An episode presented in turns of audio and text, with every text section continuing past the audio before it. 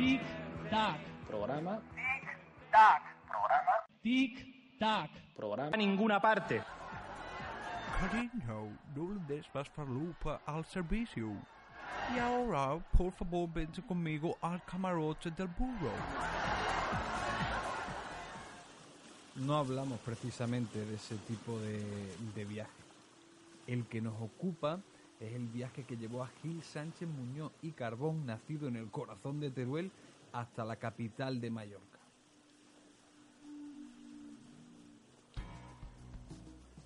Él no lo sabía, pero aún le quedaban 15 años de vida cuando llegó a la isla.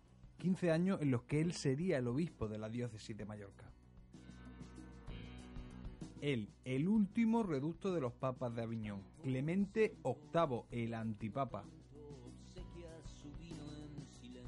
Cinco años estuvo en el cargo. Fueron los mismos años en los que eh, Alfonso V, el rey de la corona de Aragón, se negó a reconocer al papa que todo el resto de naciones ya había reconocido, Martín V. Tardó un lustro en conseguir lo que quería de, de ese papa, que no eran otra cosa que influencia y posesiones en Italia. Alfonso de Borja, Borgia, si lo dicen ustedes en, italiano, y además si decimos Borgia seguro que se nos va la cabeza rápidamente a una familia. Sí, este también era Borgia y también fue papa después. Pues decía que Alfonso de Borja fue el que negoció entre Martín V y Alfonso V.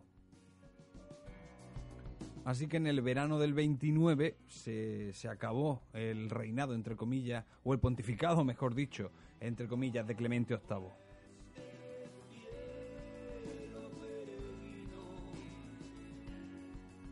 Ahora se encuentra enterrado en la sala capitular de la Catedral de Mallorca. El otro Clemente VIII, uno de los tres antipapas no reconocidos oficialmente por la Iglesia, pero sí por la historia. La Iglesia, por cierto, reconoce algo así como 30 antipapas. Pero en fin, ya es hora de que volvamos al Clemente VIII que nos ocupa, el que ordenó quemar a Giordano Bruno. El programa a ninguna parte.